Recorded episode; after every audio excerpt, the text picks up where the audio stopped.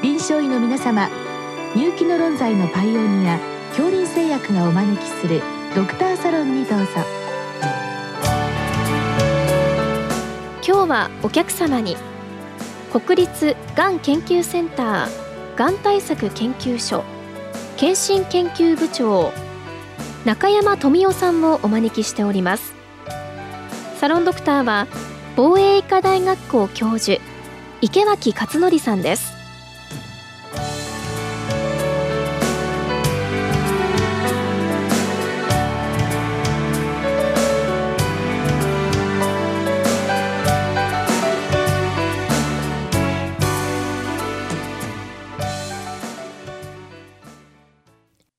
中山先生、こんばんは。こんばんは。今日はあの肺がん検診の特にあの胸部レントゲンの、えー、撮像に関して、えーまあ、具体的な質問をいただきましたけれども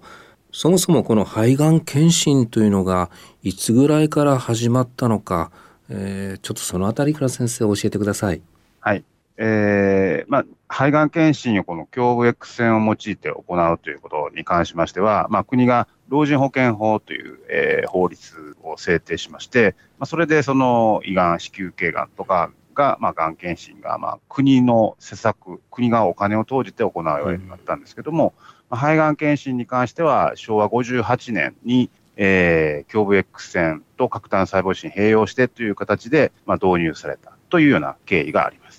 えー、その後、各自治体が、まあ、それを採用するという形で、えーまあ、全国で広く行われるようになったという、うん、そういう経緯がございます。まあ、昭和58年ですから、もう40年弱ぐらいの歴史で、まあ、あの、機器としたら、あの、単純レントゲンということでしたら、比較的全国的にも広がりやすいデバイスを使うということで、やっぱり順調にそのあたりは普及したんでしょうか？そうですね、正直言って検診の受診率から言うと、昔の方がはるかに高かった、あそうですまあえー、っと地方では60%、70%ぐらいの受診率があったところもあるぐらいなので、えー、っとでだんだん下がってきて、まあ、それでも他のがん検診よりは高いというような状況にはなってますね。基本的にはこの肺がん検診はもうあの胸部レントゲンということでずっと先生変わらず来てるんでしょうか？まあ、あの、昔、その、結果検診が主体だったし、それから、えー、っと、アナログフィルムというものが用いられてきたという形で、まあ、正直言って、今の目で見ると、ちょっとフィルムの質がそれほど良くなかったんでしょうけど、やっぱもうほとんどデジタルに変わって、デジタルだと、やっぱり、え、撮影する人の技量というよりは、機械の性能というところはかなりレベルアップしてますので、特にここ5年、10年ぐらいは、かなりあのフィルムの精度は上がっていると思います。もう私なんか先生、素人なもんですから、検診であの胸部の単純レントゲンを見ることもあるんですけれども、いや、なかなかこれで、うん、早期の肺がん、うん、自分自身でちょっと見つけられるんだろうかという不安を持ちながら見てるんですけども、少なくとも以前の胸部レントゲンに比べると、最近のレントゲンの、なんて言うんでしょう、解像度、精度というのは格段に進歩しているということなんですね。そうですね。あの、まあ、昔は 例えば心臓の裏が全く見えないとか、肝臓の裏に当たる部分が見えないとかいう、えー、アナログフィルムいっぱいあったと思うんですけど、うん、やっぱりデジタルではその辺のところを機械の方で 補正をしているので、まあ、そういうところもちゃんと見えてるので、まあ、あとはそこに隠されている病気を見つけようと思って、そこを実際じっくり見ていただくということが必要にはなると。実は先生今日の質問はですね正面の一方向のみあるいは側面、えー、二方向がいいのかどうなんでしょうかということなんですけれども先生いかがでしょう？あの確かに側面写真を追加すると心臓の裏にある主流が見えやすくなる。で感度が10%上がるかもしれないという、まあ、報告はあったんですけれど、うんただ、あの、やはり体、側面の写真っていうのは、人間の体、横に細長いので、そこのところから照射をするということで、被爆線量は正面1枚の2倍になるんです。そうすると、2枚取るということは、正面1枚比べて3倍の放射線被爆になるんですが、その割にあまり見えやすいような画像ができないので、やっぱ専門の立場からしても、ちっちゃい1センチぐらいの結節なんかとても見つけること無理なので、うんやっぱり正面1枚をしっかりと取っていただいて、しっかり読む方がよっぽどいいんじゃないかなという感じです。まあ、専門の先生がそうおっしゃるので、まあ、おそらく一方向だけ、それをまあ、ある意味じっくりと、えー見るということの方が、えー方向を違えて二つで見るよりはむしろ、えー見つかるんじゃないかという、そういうふうな理解でよろしいんでしょうか？そうですね。あまりちょっとなんかこう、枚数が増えたからって、あの、手間もかかりますし、被爆も多くなって、あまりそれでわからないということでは、ちょっとやる意味がないかなとうんまあこれ先生、あの、早期の肺がんというのはまあ、そもそもなかなか単純レントゲンでわかるのかどうか、ちょっとそのあたり私、あの、わからないんですけども、まあ、がんも先生いろんな種類があって、種類によって、まあ、肺門型、あるいは末梢型、いろいろあるようですけれども、あの、先生方にとっては、何て言ったらいいんでしょう、比較的見つけやすい肺がんと、なかなかという、何かそういう線引きというのはあるんでしょうか？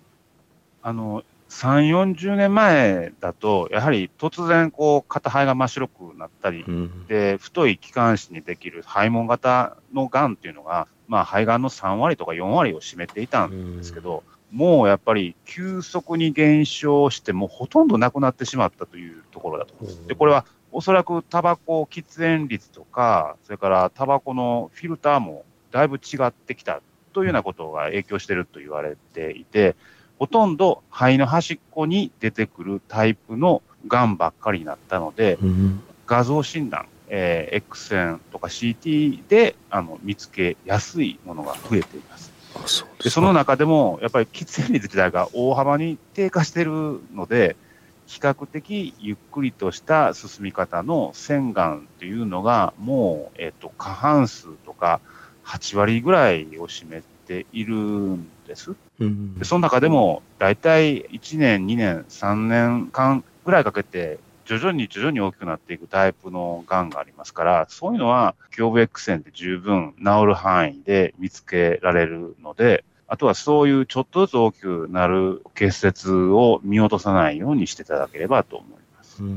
先生一方でいわゆる肺門型といわれる、まあ、扁平上皮がんというのは、まあ、喫煙者も減って少なくなってはいてもそういうものの早期のこう肺門部のものをレントゲンで見つけるというのは結構難しいんですか？もう、あの、初期像は X 線も、それから CT でも、肺門部肺がんとい、う初期像全くわからないので、昔から核炭細胞診をすれば、画像に変化が出ない状態で早期で見つけられるということだったんですけれども、そもそもそこにできるがん自体がものすごく減ってしまったので、うん。今あの、全国でも核炭細胞腫で見つかるがんが年間数十例ぐらいしかなくなっちゃったので、ええちょっと無理やり核炭をやるメリットはあんまりないのかなという感じです。X 線だともう本当に検診だけでももう数千、1万人近く見つかってる状態ですから、ちょっと数十人といそうですね。うのはどうかしらというぐらい、あの、病気が減っちゃったなと思います。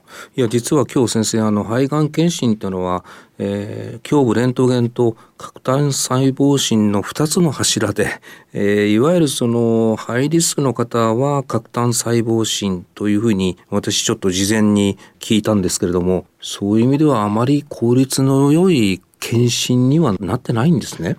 そうですね。もう本当にここ数年、特に加熱式タバコが出てきてからタバコやめる方、うん非常に多くなってきたので、やはりそういう点から見ても、ちょっともう核炭細胞診を無理に併用するよりも、胸部 X 線をたくさん取っていく方がいいのかなっていう感じだと思いますね。これ先生あの胸部のレントゲンでちょっとこう怪しいなあるいはもうこれは明らかにといういろんなこう見え方があると思うんですけれどもその次のその精密検査これはどういった検査になるんでしょうか？はい。もう、あの、やはり怪しいと思ったらすぐに CT を取るというのが、うんもう一番いい方法なんですよね。うんで、どのぐらいあったら CT 取ればいいということなんですけども、はい例えば、握り拳台とかですね、そのぐらい大きいしこりだと、もうこれはしのごの言ってるよりも、もう専門病院に紹介した方が早いという感じなので、大体、あの、検診で本来見つけていただきたいのは、大体1センチぐらいのしこりになります。で、これは、えっと、X 線写真だとあばら骨1本分ぐらいの、うん、大きさのものになるので、本当にあるかないかよくわからないな、うん、でもちょっと気になったらすぐ CT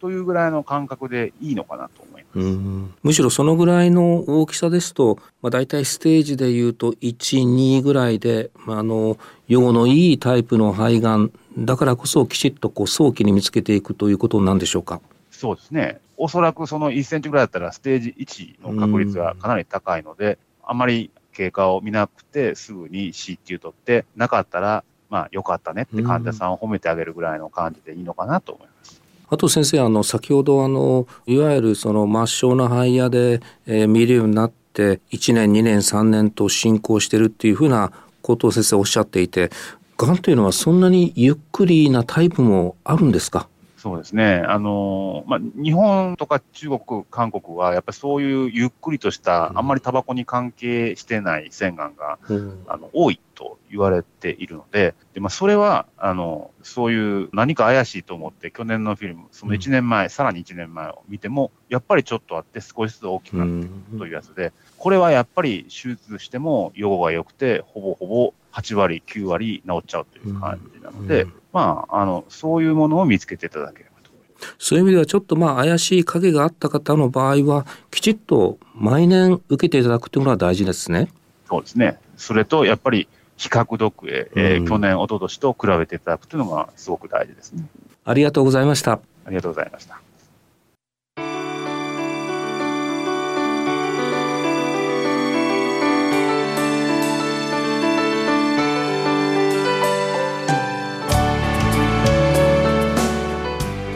客様は国立がん研究センターがん対策研究所検診研究部長中山富夫さん。サロンドクターは防衛医科大学校教授池脇勝則さんでした。それではこれで恐林製薬がお招きしましたドクターサロンを終わります。